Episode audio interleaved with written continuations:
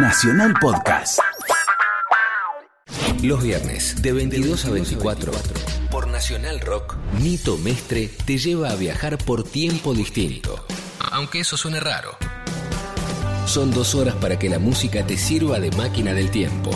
De otro tiempo. De otro tiempo. Distinto tiempo. Nito Mestre. Música por músicos. Por Nacional Rock. 937.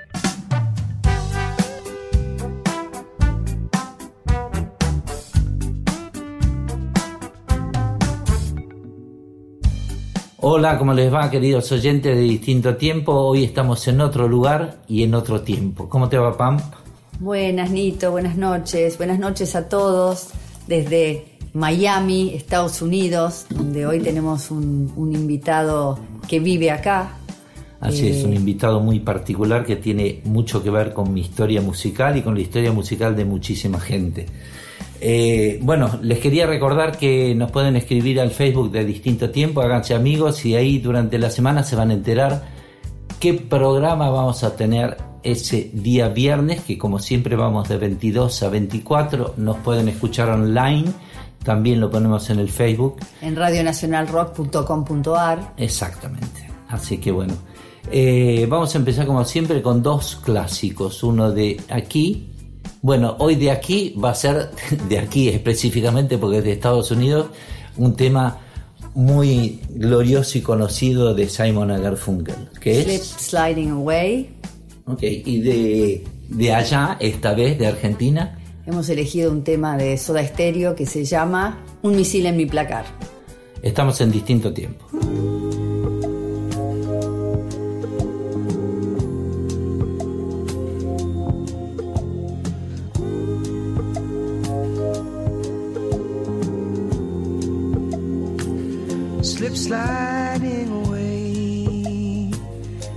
Sliding away.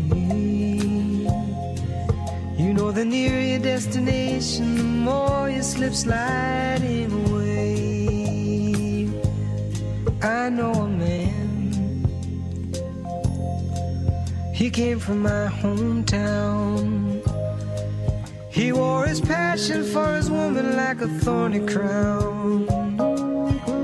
He said, Dolores, I live in fear. My love for you is so overpowering, I'm afraid that I will disappear. Slip sliding away, slip sliding away.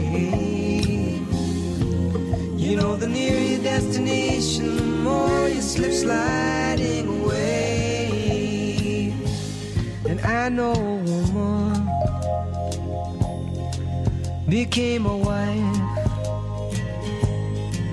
These are the very words she uses to describe her life.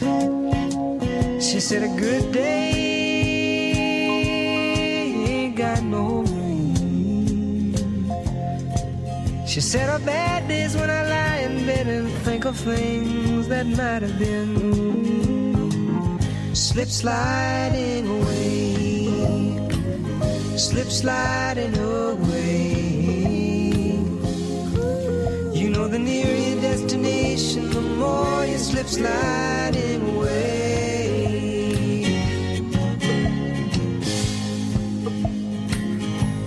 And I know a father who had a son.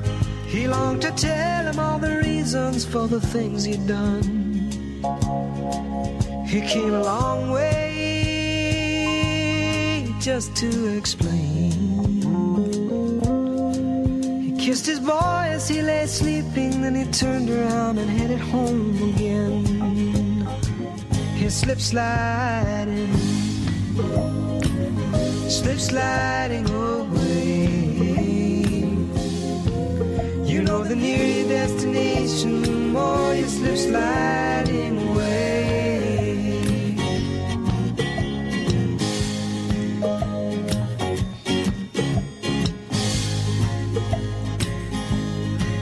God only knows.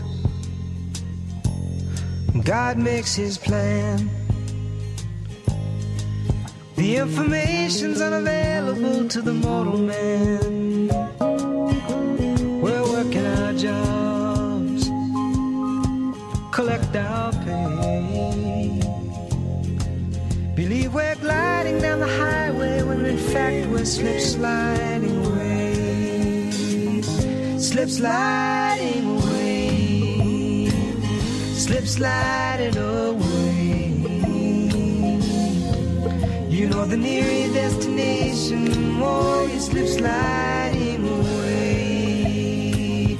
Slip sliding away. Slip sliding away. You know the nearer destination, oh, the more you slip sliding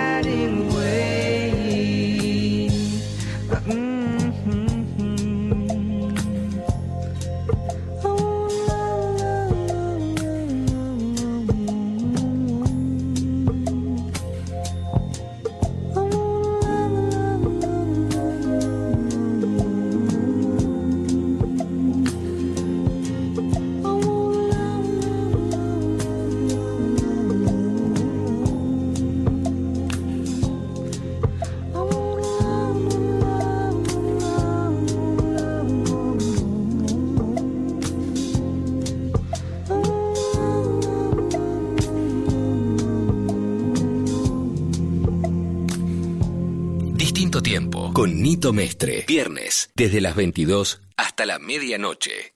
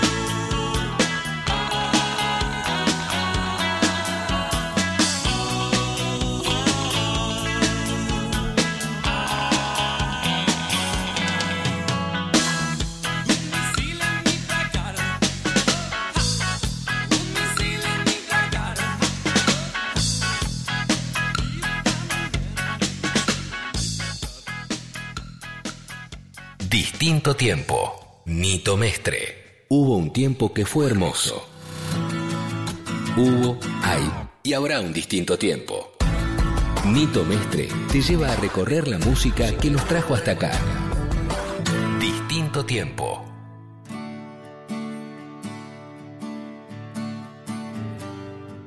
Bueno, decíamos que estamos con un invitado muy particular. ¿Qué recuerdos nos trae este invitado, no? De aquellas épocas, Así ¿no? es. Y de alguna manera estamos sentados donde estamos, sentados por culpa de Julián Pelusa Navarro. ¿Cómo te va, Pelusa? Hola, Te digo. Pelusa, ¿no? Sí, no hay problema.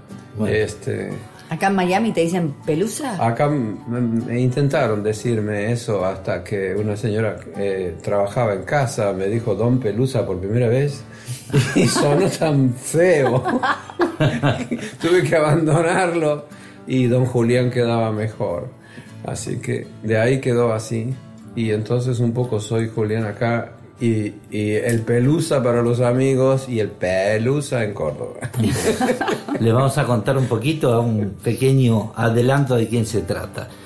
Julián Pelusa Navarro nació en Córdoba, formó los primeros grupos de un primer grupo de rock hace muchísimo tiempo y según nos va a contar después la historia de dónde empezó el rock en realidad, según su versión, porque ya hace poquitos días atrás estuvo Billy Bond contando su versión en Montevideo de dónde empezó el rock, así que ahora vamos a tener la versión cordobesa de dónde empezó el rock. Es muy interesante esto. Y es un conocidísimo productor de discos desde hace muchísimo tiempo. Es pianista, arreglador, compositor, eh, intérprete, excelente intérprete, que conmigo hizo, eh, hicimos juntos, digamos, gracias a la, al empuje que nos dio Pelo April y Jorge Álvarez en, el- en un momento, el disco Nito Mestre canta Sui Generis, que fue grabado entre Miami y Los Ángeles en el año 93. Tres. Exactamente. Así que podemos. Damos un toque ahora de que Además, fue no ese se consigue ese disco. No, El, inconse- lamentablemente el no. inconseguible. Sí. Eh, Dios, ni ¿Qué te- yo, ni yo lo tengo. ¿Qué te acordás de ese disco? Me acuerdo, me acuerdo que vinieron con, con la propuesta de hacer el disco y que al principio me asusté un poco. ¿Por? Bueno, porque eh, el material en sí y el tratamiento que había que darle es, es complejo. O sea, escuchando el disco hoy, Sí. suena un Suena. tratamiento complejo de cosas. Y recuerdo sí que estuve mucho, mucho tiempo en la preproducción. Hasta mis hijos se acuerdan porque estaban de visita en mi casa Claro. y de la y introducción de algunas canciones eh, se recuerdan cuántas veces la tuve que tocar. Ah, Me acuerdo mira. había una que empezaba con un piano que un- Aprendizaje. aprendizaje que te- tiene una introducción de piano de como 20 segundos y estuve no me acuerdo cuánto para Bueno, hacerla. Yo me acuerdo perfectamente que el pianista que tocó conmigo, que tuvo que tocar eso, yo le dije, tenés que aprenderte esto, y yo creo que estuvo un mes intentando aprender esa introducción que era... Sí, así era. Sí. Y después, después de eso, vi- vino la otra parte este, de escribir de alguna manera esa música, porque tampoco se puede escribir hasta la última nota que, que vas a tocar. O sea, acordate que, en fin, nos tocó compartir con músicos de súper, súper primer nivel, a los cuales uno pretende robarles un trocito de alma. Eh, y entonces no tiene sentido escribirle todas las notas a una persona que pretendes que te regale su alma, un Sí, cachito. exactamente. Entonces eh, te los tenés que ganar hablando. ¿Cómo haces eso? Porque nos vamos Eh, un poquito de la producción de mi disco en particular Eh, para contar... En general con todo es lo mismo, es este, escribir, como los músicos este, en general tienen un, un código eh, que cualquiera lee cifrados, los bateristas leen cifrado, los bajistas, los guitarristas, entonces le das el mismo cifrado a todos, se escribe una guía en donde está contenido eh, la estructura del tema, está contenido también los acordes, los cifrados, y, el- y a uno le tiene que pedir a cada uno de qué se trata, haciéndole escuchar un poco lo que hizo previamente de preproducción. Que era lo que hicimos los demos. ¿Te Claro, la preproducción es todo lo que se va preparando antes para que la cosa llegue más o menos este, organizada y lo único que falte sea lo que ellos van a tocar. Porque si no, si uno graba directamente con ellos sin nada, todo el mundo trata de tocar y va a tocar más de lo que de verdad tiene, Claro. tiene que tocar. Entonces hay que poner de entrada todo lo que va a ir. O sea, si va a haber cuerda, aunque sea de mentira, hay que poner la cuerda. Si va a haber percusión, aunque sea de mentira y después la toque alguien, hay que poner la percusión. Entonces para que ellos toquen minimalísticamente lo que deben tocar y no más, porque después empiezan los problemas, no lo limpiamos en la mezcla, quitamos esto, quitamos aquello, si tenés esos problemas o gente que te empieza a decir, después en la mezcla lo limpiamos, Quiere estamos mal. Claro. Chicos, ¿por qué no le cuentan a la audiencia quiénes son estos personajes que tocaron con Estos ustedes? personajes, Empezamos la base. la base, tendríamos que contar a, a- a Sir J.R., a, Jo- a John Robinson, que es una leyenda de, de la batería y que entre otras cosas tocó en Thriller, por ejemplo. Claro, O sea con después Jackson. tenemos que contar a Abraham, Abraham Laboriel, este Senior, que es el papá del baterista de Paul McCartney hoy, que es Abraham Laboriel Jr. Entonces, como dice él, antes él era mi hijo, ahora yo soy su padre. Claro, yo me acuerdo que eh, agrego una pequeña anécdota al respecto. En uno de los almuerzos que teníamos en Los Ángeles, que yo me acuerdo que había parábamos y nos sentábamos todos juntos a comer algo.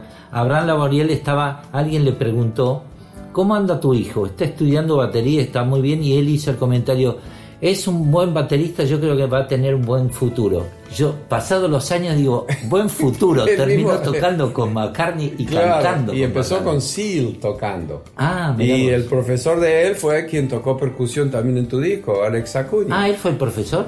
Alex eh, formó a Abraham Jr. Ah, mira vos. No y después eso. de los guitarristas ten- tenías a Grant Gaze, Juan, a, a George Daring, este, qué sé yo, las, las cuerdas que pusimos, el concertino se llama, se llama Pavel Farkas, este, es checo, Sí. este, y no me acuerdo quién otro más. Sí, yo recuerdo otra anécdota me viene a la cabeza ahora que me llamó la atención la forma de trabajar. Había citado a un eh, tecladista que tocaba solo órgano Hammond, El B3, Hammond. que vos lo llamaste y le dijiste, le diste tus instrucciones. Sí, Y estábamos escuchando cómo tocaba y le decía, no lo sabe tocar pese a que ese es un excelente músico, no lo sabe tocar. Hoy Fuiste, te no me acordaba, no me acordaba que había sido en tu disco. Sí, que fui te, yo. te acercaste, te acercaste y fue un momento de pánico para mí porque digo, ¿qué hace? Porque fuiste y le dijiste, te agradezco mucho, sacaste la chequera, le diste el cheque y te pusiste a tocar vos en Eh, cámara. no me acordaba que había sido en tu disco eso. Y me pareció un acto tipo, qué, qué eficientes que son acá en Estados Unidos. Digo, o sea, más vale no equivocarse nunca. Acá, acá, yo sé que hay muchos dimes y diretes con las cuestiones de los músicos de, y de los sesionistas y todo, pero de verdad creo que es el mundo más difícil que conocí. ¿Sí? Y sí, porque y cualquiera se divierte en un festival. Todos somos amigos ahí. Este, cuando nos estamos divirtiendo, te adoro, me adorás, tu música está buenísima, la mía está buenísima. Ahora, ser sesionista, los músicos más importantes yo no los conocí en un festival de jazz. O sea, Abraham Laboriel, a Acuña, John Robinson, que es de paso el baterista de David Foster, es el baterista eh, estable de Quincy Jones. O sea, no los conocí en un festival de jazz, los Ah. conocí en sesiones de grabación en donde hay gente que bajo presión te pide que seas creativo por el nombre que tengas, o sea, lo que sea, tenés que ser creativo y cree a lo mejor esa persona, malamente, equivocadamente o no, que porque te paga la tarifa que corresponde, es tu dueño. Claro. ¿no? Y ahí es donde se ven de verdad los tipos que tienen o no. A mí, a mí eso me sorprendió, me sorprendió y de verdad es admirable verlos trabajar bajo presión a ellos. Y contanos algo sobre los lugares en donde grabaron este maravilloso disco. Bueno, eh, toda la preproducción en la casa con máquinas, que ahí fue donde se chequeó el formato de las canciones, este, qué cosa iba a tocar quién, en qué parte y todo. Después este, eso fue a Los Ángeles, a East West, donde se hicieron todas las bases. Ahí mismo también se grabaron las cuerdas. Después él puso la voz en, aquí, en, en Miami, y se mezcló en Criteria en el estudio E, en el primer piso con la Solid State Logic. Y hay que recalcar quién lo mezcló a ese disco, porque es un personaje importante, un ingeniero de, de mucha trayectoria que se llama Tom Durak, que él trabajó con este, David Bowie y trabajó también con B-52s. Entonces, por eso ese disco también suena como suena, que hasta el día de hoy Mm. suena actual. Así. Él ahora se ha dedicado solamente a masterizar, Tom, Ah, ¿sí? Durak, Tom Durak, sí. sí, Menos. sí. Te tenés que dar por hecho con este disco, ¿no? Súper. Eh, absolutamente.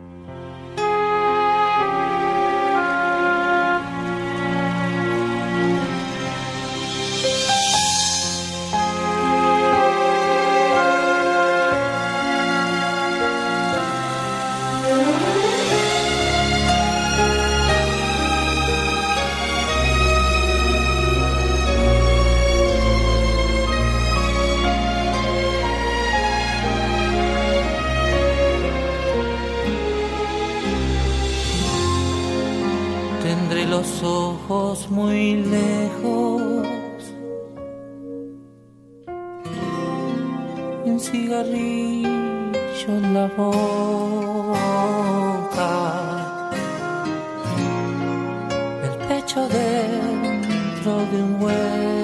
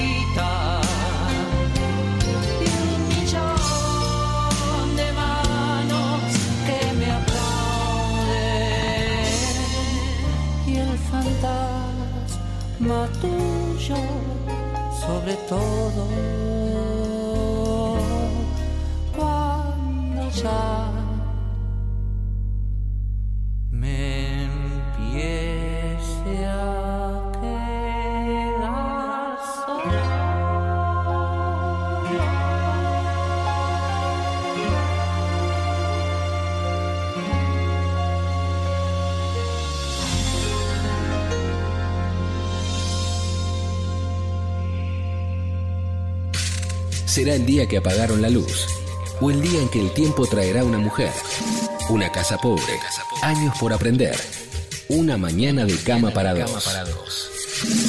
Sí, sí, pero esta noche hay algo distinto. Distinto tiempo, con Nito Mestre, viernes, de 22 a 24.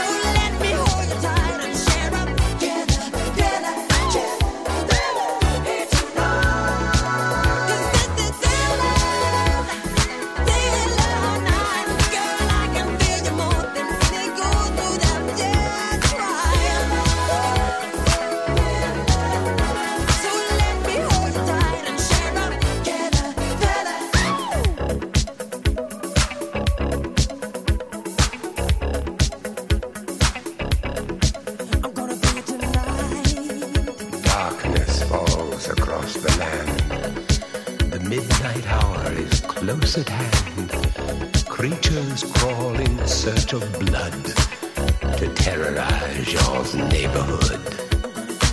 And whosoever shall be found without the soul for getting down must stand and face the hounds of hell and rot inside a corpse's shell.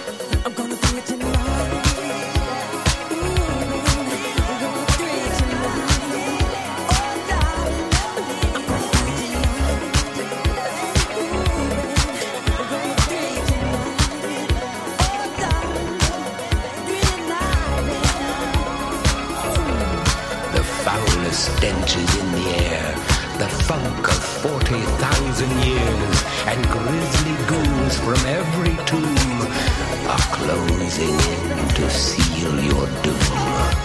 And though you fight to stay alive, your body starts to shiver, for no can resist the evil of the thriller. Distinto tiempo.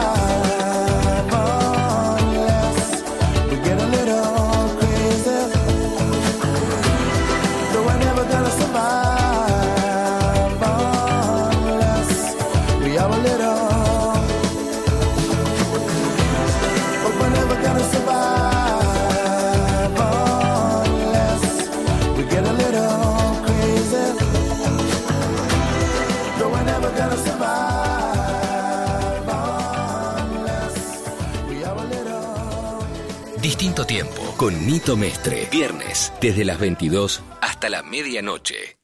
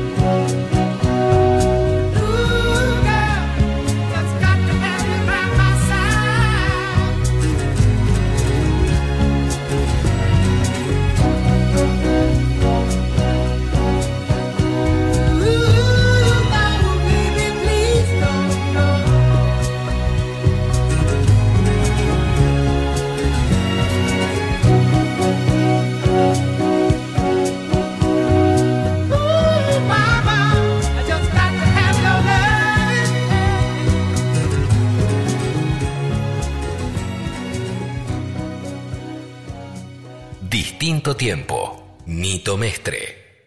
Distinto Tiempo con Nito Mestre. Viernes, desde las 22 hasta la medianoche. ¿Vos elegiste a todos esos músicos?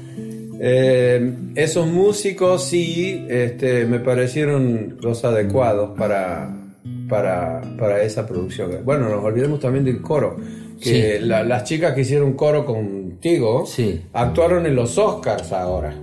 Claro, en ese Leila momento. Hoyle, Francis Benítez, Carlos Murguía, son, son gente muy, muy, muy reconocida en Los Ángeles. Aparte otra cosa que me llamó la atención, que los, tanto que sean masculinos, femeninos, pero aparte que tengan distintos timbres de voz y aparte que sean de distintos países, porque cada uno tiene una forma de cantar distinto. Entonces cuando Es- se mezcla ese eso, ensamble es muy ese lindo. ensamble es muy lindo. Ahí, ahí empecé a aprender muchas de las cosas de por qué en las voces que no sean todos cantantes buenos, sino distintos tipos de cantantes. distintos tipos de cantantes este, y el secreto de los coros que, que- que queden absolutamente bien es que uno primero que confía que cantan bien, pero el, el otro, si te acordás, hicimos bastantes doblajes Sí, de coro. sí. El secreto es, es no corregir.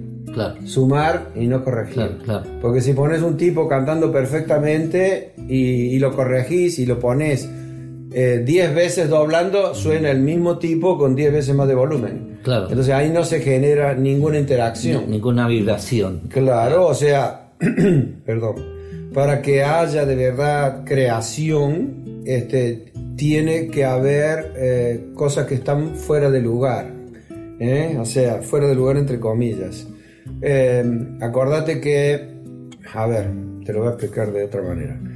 Eh, cuando uno mira un cuadro de lejos, que, que lo ve como un ente vivo, como algo que transmite, eh, y se va acercando al cuadro, a medida que se va acercando al cuadro ve cosas desordenadas, ve, ve manchas, ve manchas. Y si se acerca mucho, va a haber manchas muy desordenadas. Pero de lejos el cuadro luce vivo. Con la música pasa lo mismo. O sea, si de cerca, o sea, prestando atención a cualquier detallito, si el guitarrista hizo un ruido con la silla, este, si un tipo respiró muy fuerte, y te pones a corregir todo eso, es como ordenar el cuadro desde cerca. Y cuando vos ordenás el cuadro desde cerca, desde lejos lo ves muerto. Claro. Y lo mismo, cuando fabricas un automóvil, el, cada pieza dice, esta pieza tiene que medir tantos milímetros, dice el plano. Y después dice arriba, más tanto, menos tanto. Eso es la tolerancia. Eso lo aprendiste siendo ingeniero. Claro, de- y de es que la música se aplica, Claro. eh, la tolerancia está hecha de manera que las imperfecciones de una pieza se eh, complementen con las imperfecciones de otra pieza y las dos funcionen, funcionen bien. Ahora, ¿a dónde está la tolerancia de la música? Ya es una cuestión personal de cada quien. O sea, hay gente que se cree que porque no funciona el botón de la luz, la grabación va a sonar mal. O sea, hay eh, de todo en esto. Hay gente muy extremi- extremista que ha puesto la música al servicio de la tecnología y no la tecnología al servicio de la música. Entonces, Si lo sabremos. claro, antes grabábamos 50 todos juntos y alguien se equivocaba y pasaba, pasó, Claro, pasó. Lo, lo siento, claro. Y sí, ¿Te, dio, ¿Te da miedo eh, o te daba miedo encontrarte con estos monstruitos así en el previo de la grabación? ¿Qué clase de sensación te produce a vos? ¿De tensión, de miedo, de Y lo, que, lo que me produjo fue que no podía un poco creer que estaba ahí yo dándole instrucciones a los tipos que eran mis ídolos. Claro. Este, ¿Te imaginas yo cómo eh, estaba? eh, claro, estás ahí y se pensó que este tipo, yo hace unos años compraba discos de ellos eh, y ahora les estoy diciendo que tienen que tocar. Bueno, eso sí, me, me, me choqueó. Después ya me acostumbré. ¿Te sentís cómodo en el ambiente americano? Vos sabés que sí, porque de alguna manera eh, toda la otra etapa que vos decís de, de- de la ingeniería, este, yo la hice acá, aquí.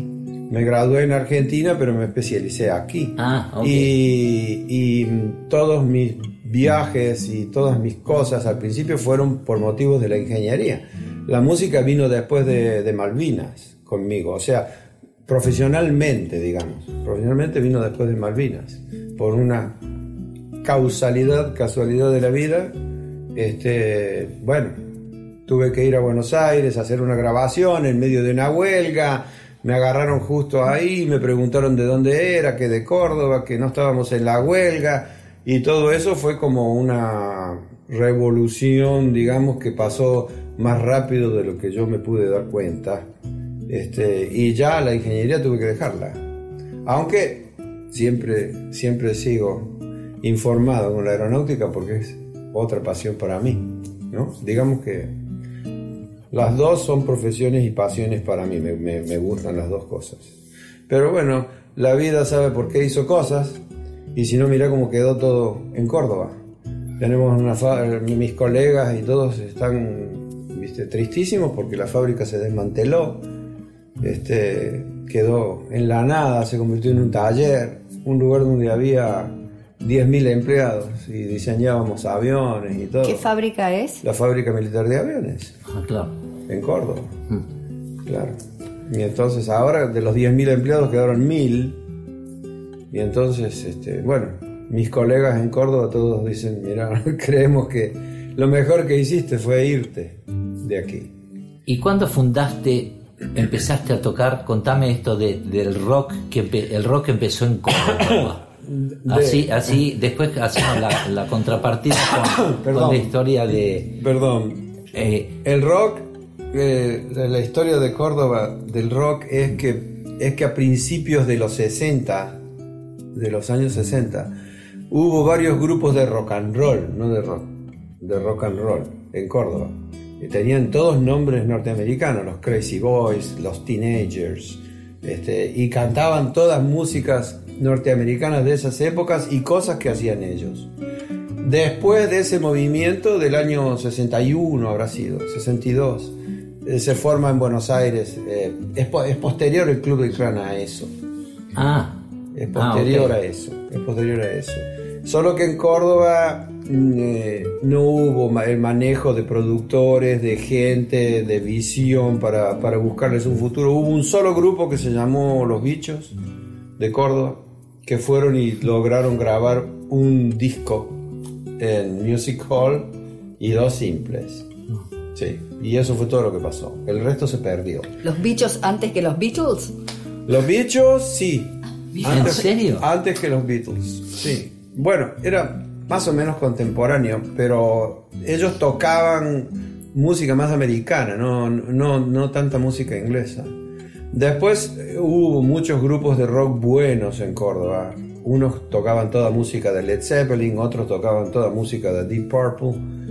Este, tríos que, que muy, muy, muy buenos. Antes que el trío Galleta existía el trío Los Relámpagos en Córdoba. Olvídate. Ah, sí. Ah, te, lo digo porque lo veía en los bailes. claro. Yo- ¿Y vos cuántos años tenías ahí? Y yo tenía, qué sé yo, 20, 20 y algo. No, menos, ¿qué 20 y algo? Espera, espérate. Tenía menos, 18 años, 17. Sí. Escuchamos un poco de la música de, de, De Julián, claro, de su no. grupo. De De- músicos del centro. Los música. músicos del centro. Ahora me vas a o- contar de o- cómo inició o todo del eso. grupo Encuentro, cualquiera de los Cualquiera dos. de los dos. Estamos en distinto tiempo. Un con- programa que está especialmente dedicado a la provincia de Córdoba. Sí, exactamente. Un abrazo muy grande a los queridos amigos cordobeses, donde se inició el rock. Según dice Julián.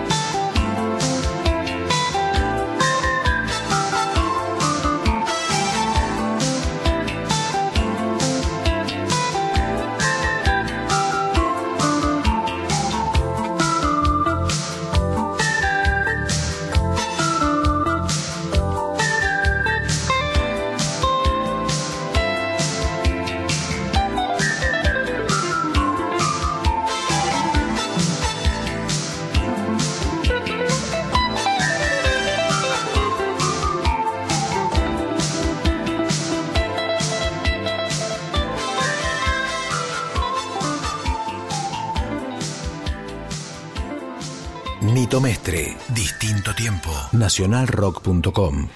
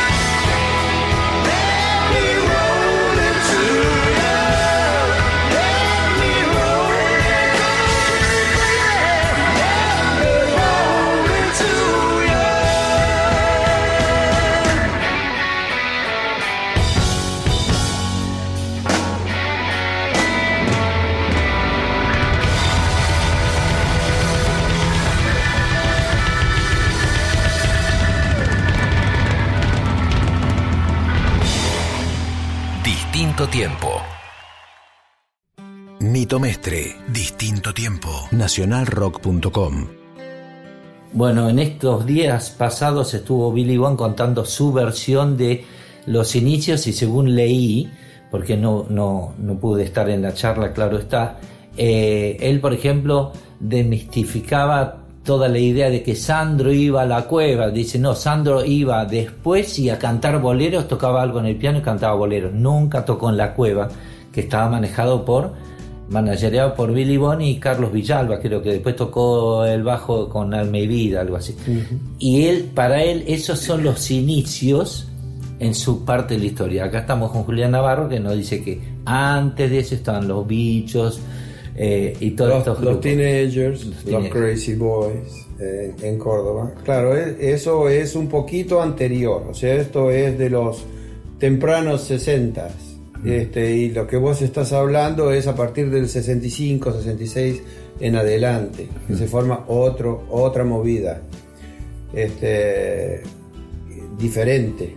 ¿Y vos cuando armaste tu primer... Y lo- los Banda. primeros grupos, como, como yo era pianista o tecladista, este, ¿Estudiaste desde chico? desde los cuatro años, Ah, ok. después te voy a contar cómo me enseñó a tocar el piano mi papá, pero me enseñó a tocar en un papel, Ah, como el Mono Fontana. porque no teníamos plata para comprar un piano, así que me dibujó un teclado y ahí se ponía. Papá fue un gran músico, fue vibrafonista de, de Lalo Schifrin. Ah, sí. Sí. Ah, y así empecé, así empecé. Este, y entonces, eh, por ahí por los años 70, por los años 70, eh, reunimos, nos conocimos, eh, vuelvo atrás, un cachito vuelvo atrás. Sí.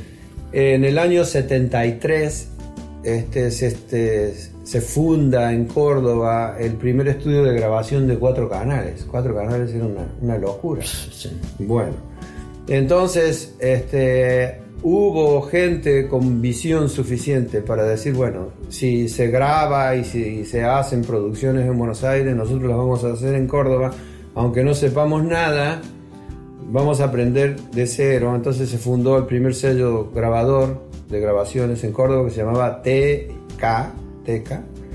Este, y ese estudio era del grupo este chileno de Los Ángeles Negros. Ah, Este, y entonces ahí empezamos a hacer discos y aprender de la nada.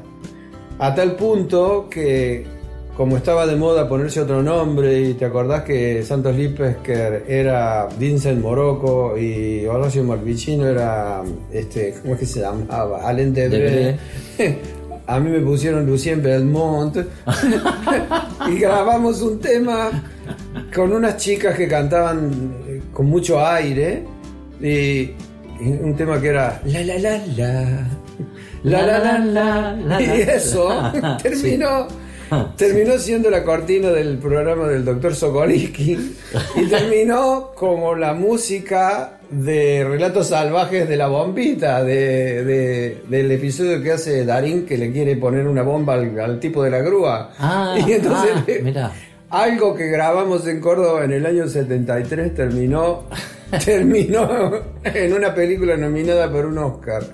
Entonces ahí empezamos a hacer discos y discos y discos y vendíamos mucho, mucho, sin pasar por Buenos Aires.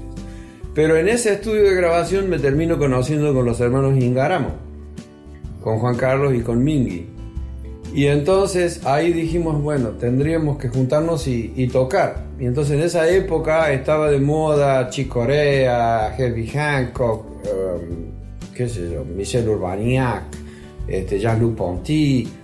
Eh, entonces empezamos a hacer fusión. No era rock. ¿Cómo se llama jazz primer grupo? El primer grupo se llamó Encuentro, justamente por eso. Porque nunca ¿qué te puedo decir? La generación anterior de músicos, que vendría siendo casi la generación de mi papá, no tenían ese mismo espíritu de juntarse. Y yo recuerdo que mi papá me decía, ¿dónde vas? Bueno, voy a ir a tocar a un café concert, vamos a ir a tocar unas cosas, unas músicas nuestras. ¿Y cuánto te pagan? No, no, no me pagan, yo voy porque quiero tocar. No, pero ¿para qué perdés el tiempo y que esto y que el otro? Pero sin querer eso, generó todo un movimiento. Y y a nosotros nos hacían la, la apertura de, de encuentro, la hacía un grupo que se llamaba Moose, como Mouse. Como, como, Sí. bueno, y después dijimos, bueno, ¿por qué no hacemos un grupo grande? y dentro de ese grupo grande pueden existir duetos, tríos, cuartetos o, o el full, el grupo full que toca todo. Ah, Y así surgieron los músicos del centro. ah eso fue, esa fue la, por eso se llamaba los músicos del centro. Claro, yo por- no entendía porque tenía Bueno, tantos porque músicos. idea del locutor de Mario Luna de Córdoba, Ah, que dijo. ¿por qué no le ponen los músicos del centro?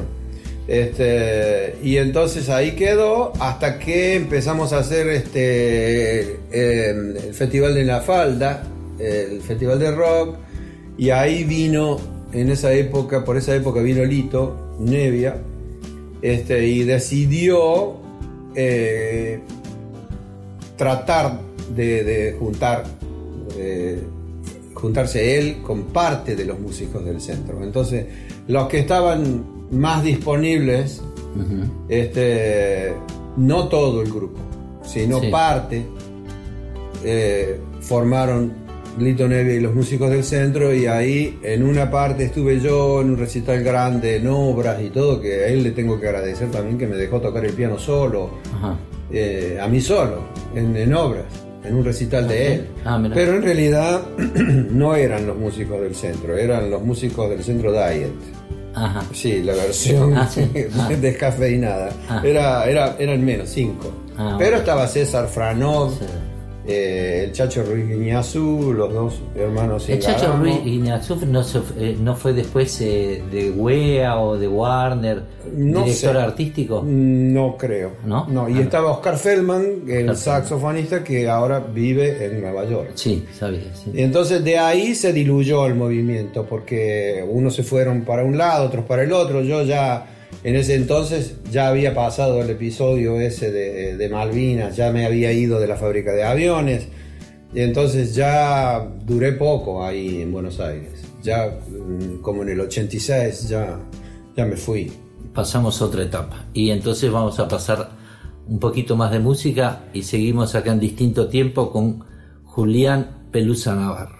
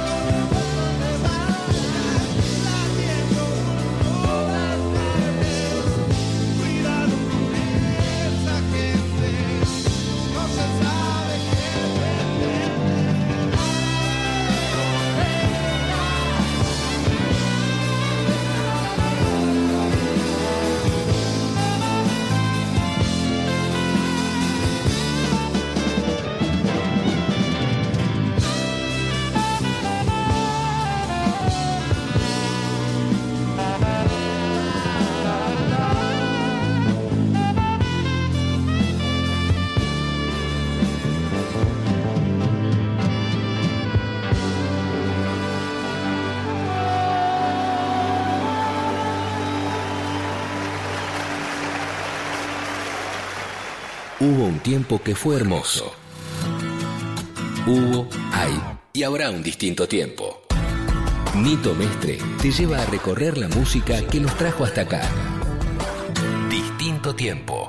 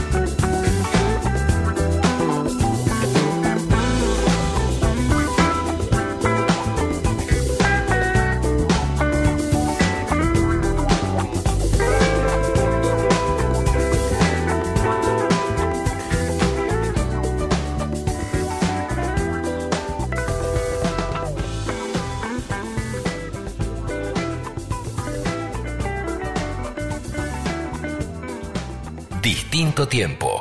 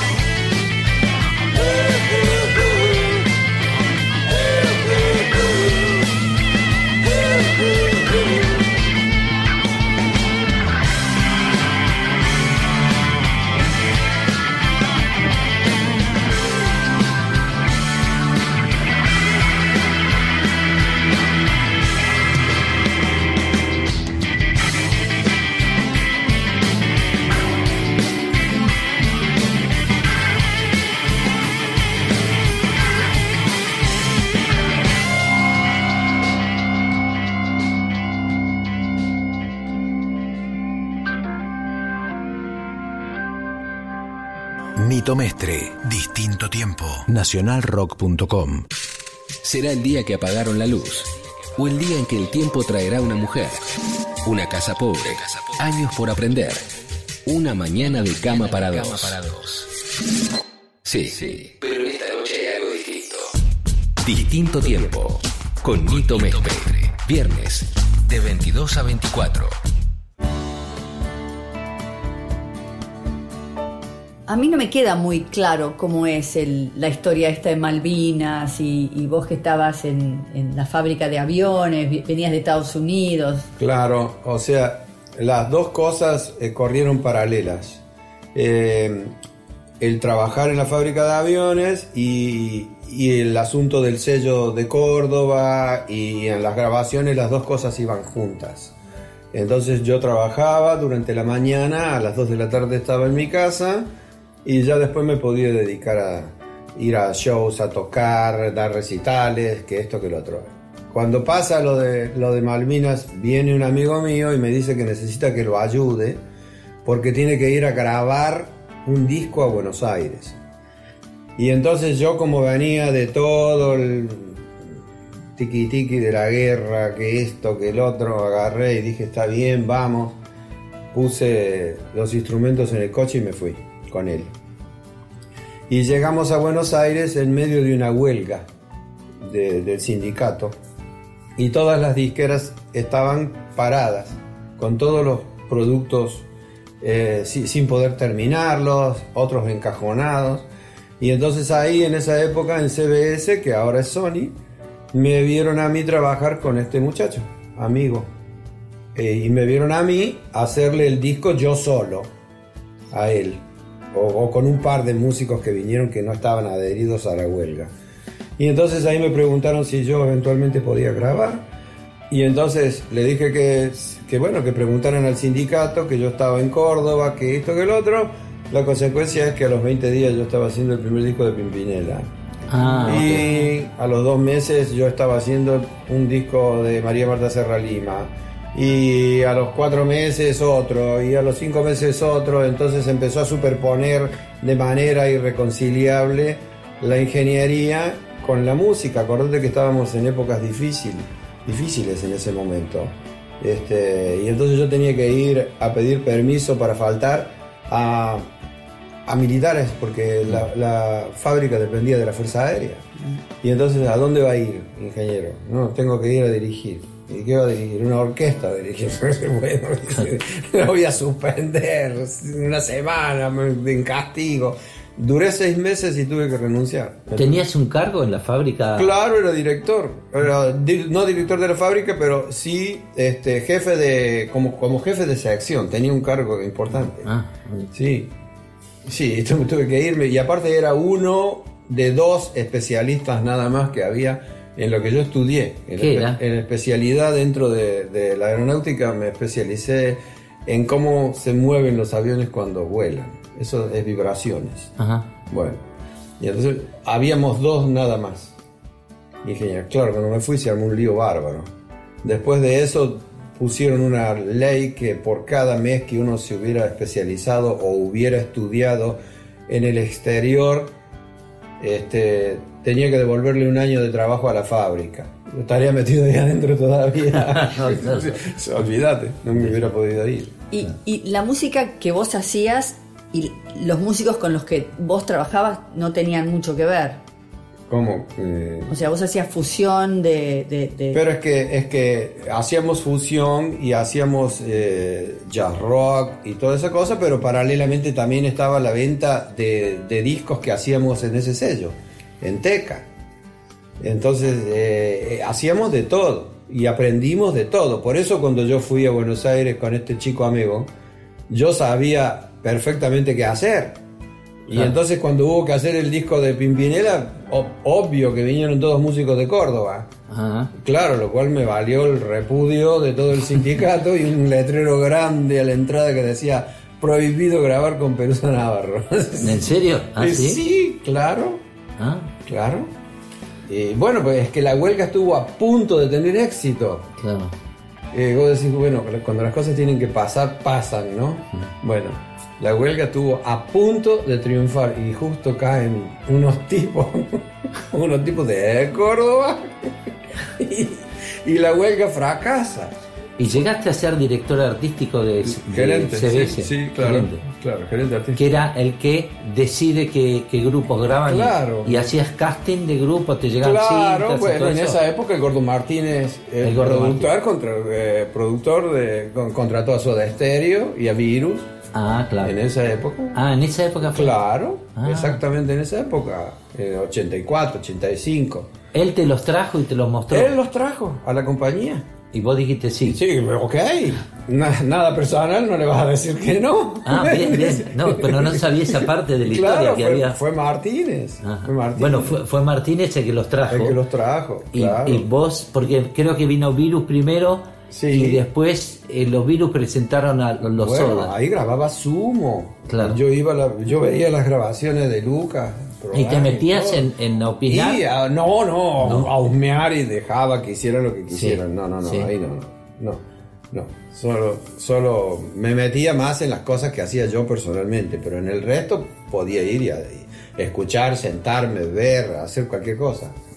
Sí, eso no había ningún problema, pero me explotaban porque me, me usaban como ejecutivo y me usaban como músico. Claro, claro. El nego- dos- y te negocio- pagaban por uno. claro, el negocio redondo. Claro, claro, iba del primero al tercer piso en vez de la cama al living. Era del primero al tercer piso constantemente. ¿Dónde se grababa en ese momento en CBS? ¿En el en mismo Paraguay, lugar? En Paraguay. En Paraguay, Montevideo. en el- Ahí ese- tenía un estudio. en- en- en un edificio hermoso. Hmm. Y el estudio en el tercer piso, me acuerdo. Ahora creo que hay una obra social, algo ahí. Pero el edificio se conserva todavía. ¿Todavía, eh, todavía grababa Sandro ahí y todo eso o ya había No? Sandro ya se había ido. Ya se había ido. Eh, volvió a CBS un poco después de eso, que de paso yo le hice los discos, o sea, Ah, a ¿sí? él, cuando él volvió a CBS, cuando ya retomaron Pion, Caldeiro, Ah. toda, toda esa época, él volvió a CBS y ahí grabamos dos discos con él. ¿Y cómo, cómo lo recordás a, a- a Sandro? Ah, un ídolo. como, como persona y como músico. Un ídolo, un ídolo, totalmente, un tipo fantástico, autodidacta, totalmente opuesto a, a lo que veías en el escenario, así era personalmente. Era más bien intelectual, tímido, callado, este, muy, muy culto, muy, muy culto. Y fácil de, de, de manejar a la hora de la producción. A la hora de la producción, él era muy músico y enseguida te entendía. Lo, lo- lo- se podía hablar en, en lenguaje musical, porque vos sabés que no con todos los artistas se puede hablar lenguaje musical. Hay que hacer un glosario de qué te quieren decir cuando te piden algo, ¿no? Hoy me haces acordar una cosa que me dijiste cuando te conocí, que me, me dice, vino una chica y me dijo, eh, yo quiero este tema que sea como naranja. Sí, sí, bueno. Otro, otro artista, amigo tuyo, también me pidió que quería un disco coloquial y ecológico. Este. Claro, oye, tra- traducime. Sí, Claro. sí, qué, qué cosa. O, eh, la voz, la voz está velada. o ese piano tiene mucho plin plin. Esa te lo dijo un ingeniero de sonido, claro. No, no, no. No, ya sé, te digo un chiste. U otro que me pidió una cuerda atonal y ríspida. Qué, qué de lindo. papel de lija, no sé qué quiere que use. Qué, qué li- qué lindo adjetivo. Los violinistas, viste, que con papel de lija van a tocar. Rí- Ríspida. Ay, bueno. Dios. Bueno, estamos en distinto tiempo con Pelusa Navarro eh, y ahora vamos a, volver y nos va a empezar a contar la otra parte de su vida que es su, su venida acá a los Estados Unidos. Distinto tiempo, no te vayas.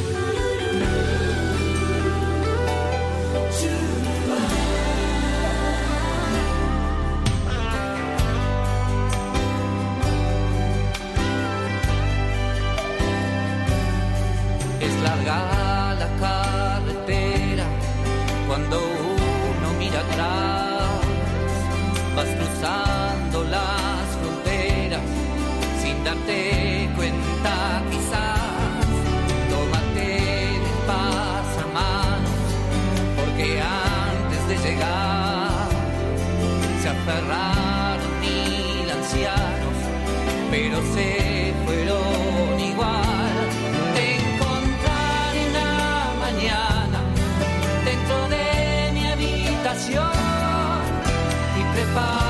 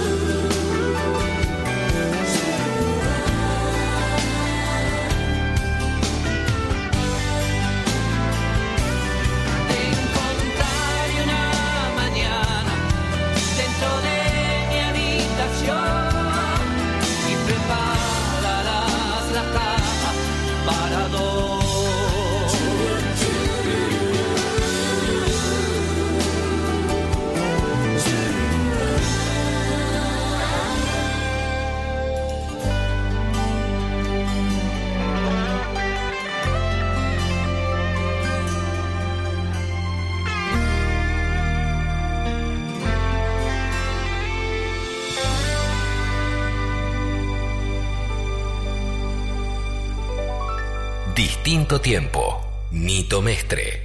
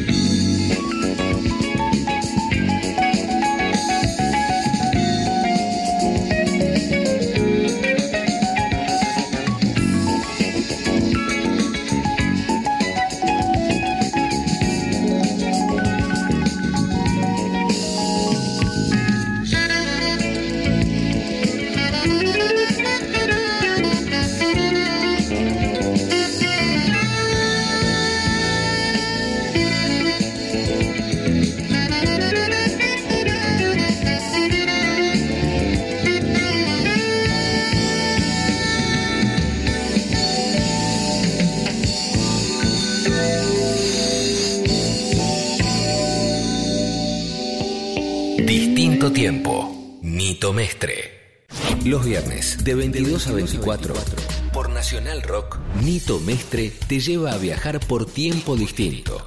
Aunque eso suene raro. Son dos horas para que la música te sirva de máquina del tiempo. De otro tiempo. De otro tiempo. Distinto tiempo. Nito Mestre. Música por músicos. Por Nacional Rock. 937.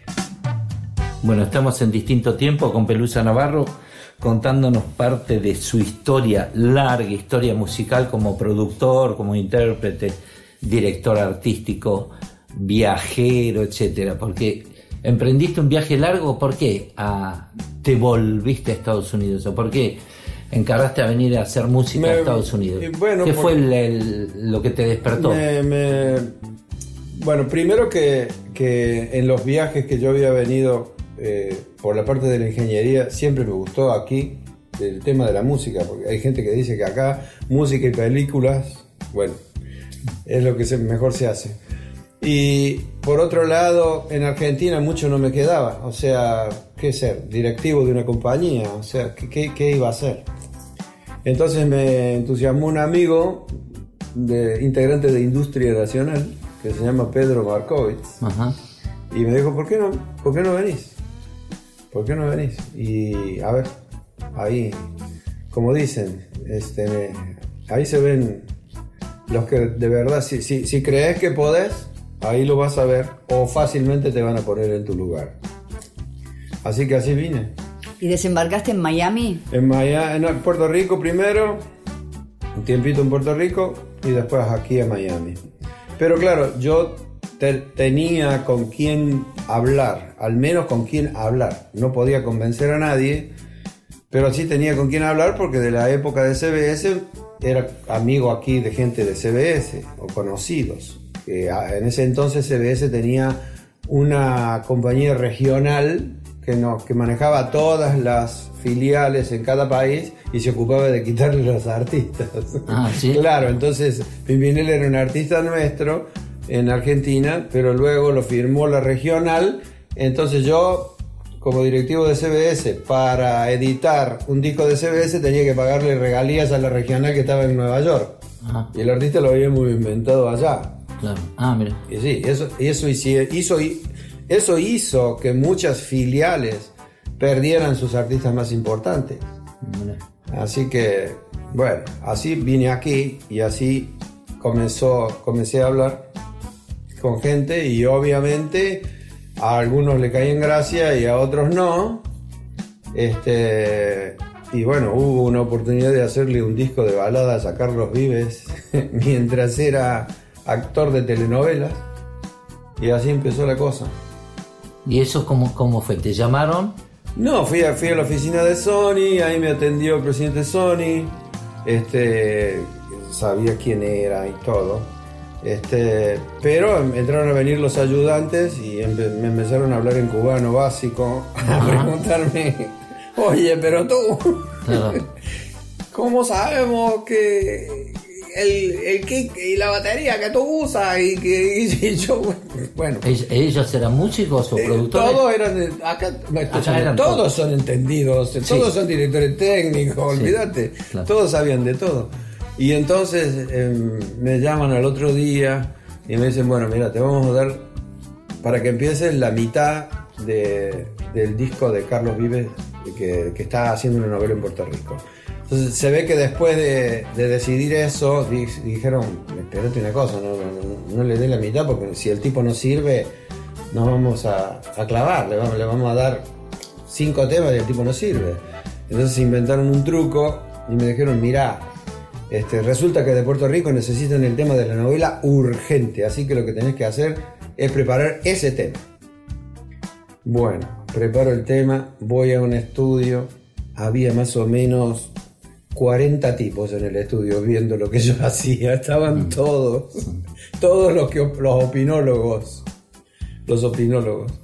Y entonces cuando iba por la mitad del tema, eh, alguien de, de- de CBS me llevó al bar del lado y me dijo, tú eres lo que estamos esperando y me pagó por adelantado la mitad del disco. ¿Y por qué la mitad del disco? Y porque, La otra porque mitad la que- otra mitad la hizo otro productor. Entonces, para no comenzar directamente conmigo y darme algo completo, Qué, qué extraño dividir en dos productores que pueden llegar a sonar. ya sé, pero si hay un productor general que le da instrucciones a, a los que están debajo, teóricamente tiene que funcionar.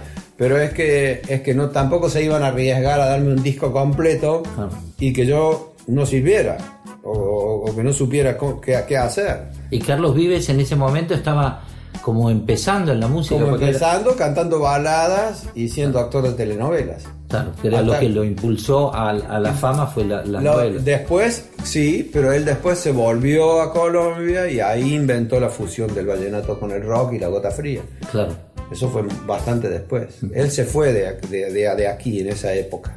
Ah. Eso fue posterior. ¿Él estaba viviendo aquí en ese momento? Eh, sí, iba y venía. Y en ese interín, en ese interín me llaman justo porque hubo un problema entre, entre personajes este, históricos irrepetibles de la música y termino haciendo el disco de Cosas del Amor con Vicky Carr y Ana Gabriel y nos ganamos un Grammy. O sea, si uno dice cuando tienen que estar las cosas o, o pasar, van a pasar, no importa.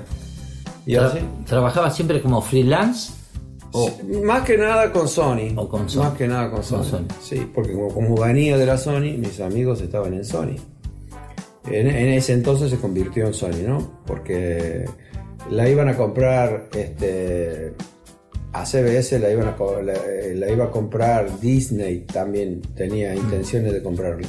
Y terminó comprando la Sony. mira. Sí. Y grabaste con, una vez estando acá, después pasó toda esa etapa de Carlos Vives, fue como la, la gran exposición a convertirte en un productor Ahí empezó. de moda de alguna manera. Y o, ahí empezó, claro, y aparte no te olvides que aparte de la moda, esa fue la época de oro acá, Del disco. De la música en general. De todos los 90.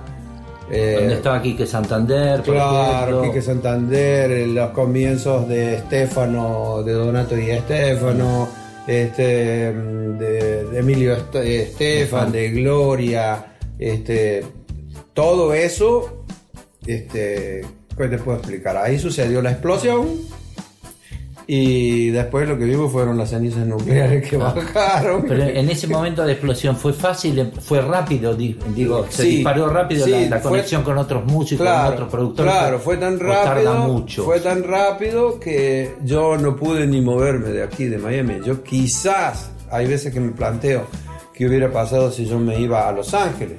Quizás hubiera podido hacer hasta música de película o cualquier cosa, pero era tanta la avalancha que tenía aquí.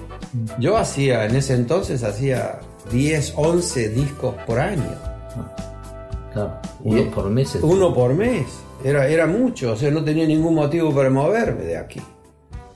Entonces, bueno, así, así quiso la... Y, pero vos fuiste, cuando fuimos, por ejemplo, a grabar Los Ángeles, vos te comunicabas con los músicos de allá. Porque la... ¿Es, es ot- por- porque- otro palo? Porque la historia era grabar allá y terminar el disco aquí. Claro, O sea, pero digo, cuando, cuando vos te referís a Los Ángeles, ¿el tipo de producción o el tipo de forma de manejo eh, dentro de la producción es distinta a la que se ve en Miami o en Nueva York, por ejemplo? No, es parecido, solo que si yo hubiese estado allá, quizás hubiera tenido más fácil acceso al mercado americano, cosa que no sucede aquí, Ajá, en Miami, mucho más latino aquí. claro. En vez allá, quizás. Me planteo eso, viste, como un- una realidad virtual que quizás hubiera podido ser, porque yo- vos sabés que yo, mi escuela es el jazz. Claro. Entonces, al venir de ahí, creo que podría quizás haberme... ¿Con Bueno, quién te hubiera gustado trabajar? eh, ¿De qué parte? ¿Americana? Americana. Con cualquiera de los grandes este, es toda una experiencia trabajar.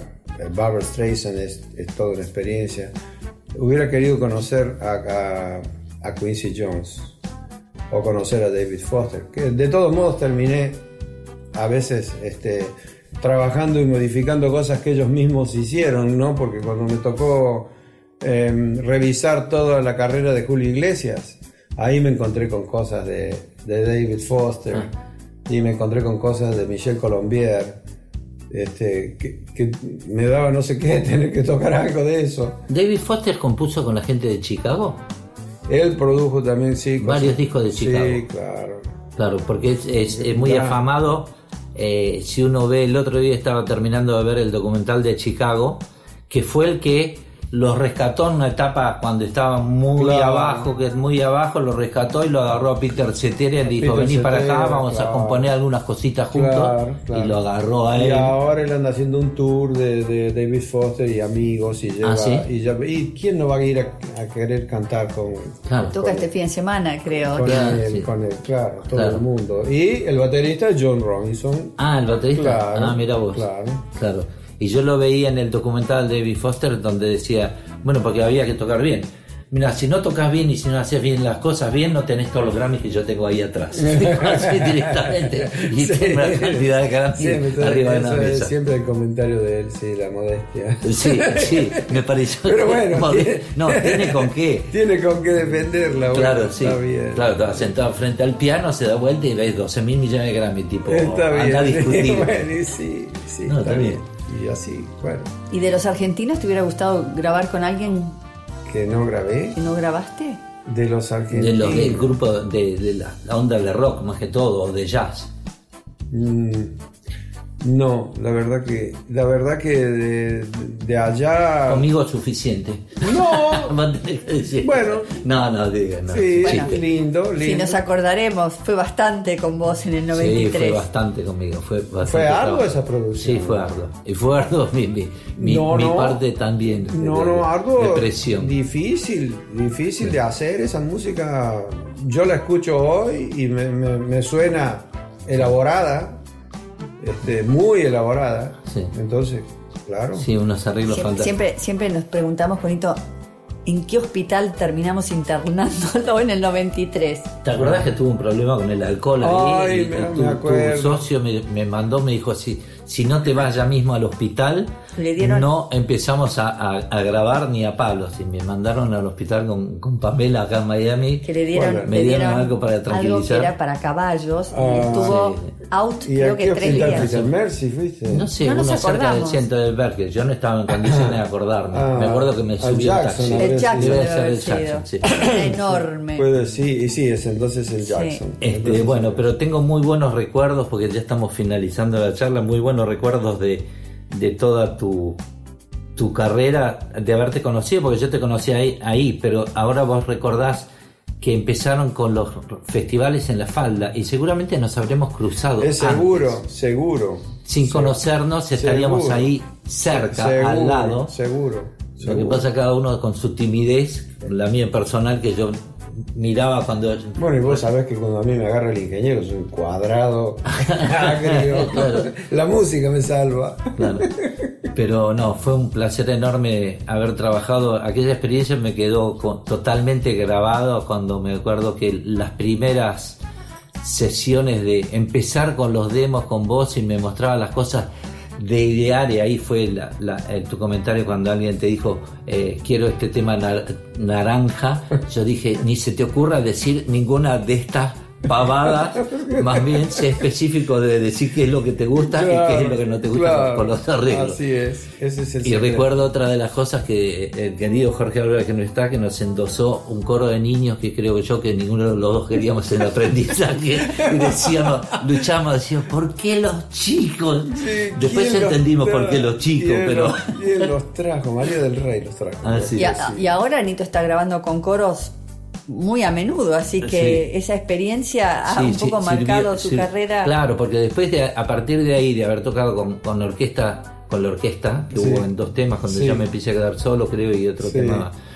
eh, yo ahora estoy tocando con orquesta sinfónica. Es que es lindo, es lindo. Es encantado, mi padre fue violinista, entonces eh, el hecho de estar escuchando música clásica que me encantaba es, es muy encantador, pero nació más que todo de haber escuchado esa- esas canciones arregladas de esa manera y creo yo que parte de esos arreglos así fueron medio transformados y ahora se estarán usando, vos sabés cómo es la música. Sí, lo sé, pero eso, eh, eso de, de la, de, la parte de orquesta y todo, si se hace con respeto y sin invadir al artista, Claro, eso es lo queda más muy bien, queda muy bien. Ahora, si ya te, mo- te meten en una orquesta de 200 músicos y te, Y- def- te desfiguran todo. Claro, y empiezan a, a lucir, el arreglador se Claro, quiere lucir. ya es de- más, de más eso. estrella el arreglador que el artista. Y Es- no. Eso es lo que me encantó cuando, y lo recalco, cuando hiciste esos arreglos que me parecieron como que estaban perfectos y la voz estaba perfecta, nada invadía al otro. Y eso fue, fue maravilloso para mí.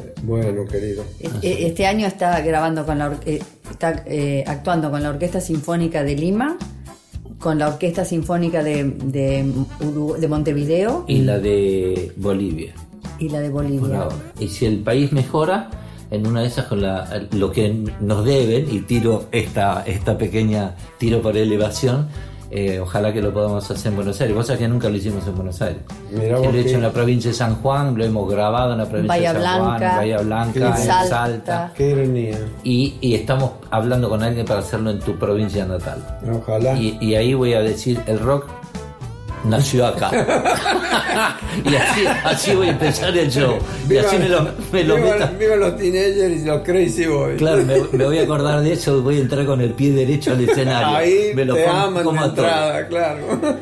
Bueno, te agradezco muchísimo. No, por favor, eh, encantado. Pelusa, y bueno, nos vemos en cualquier momento. Estuvimos con eh, Julián Pelusa Navarro, querido productor e intérprete. Nos quedaron algunas preguntas que las guardaré en una de esas por WhatsApp, las contestaré el día de mañana. Bueno, vamos a escuchar un poquito más de música. Así ¿eh? es, como es costumbre. y después nos despedimos. Nos vemos la semana que viene, eh, como siempre, de 22 a 24 en Nacional Rock. Y Que suenen con los angelitos. chao, chao.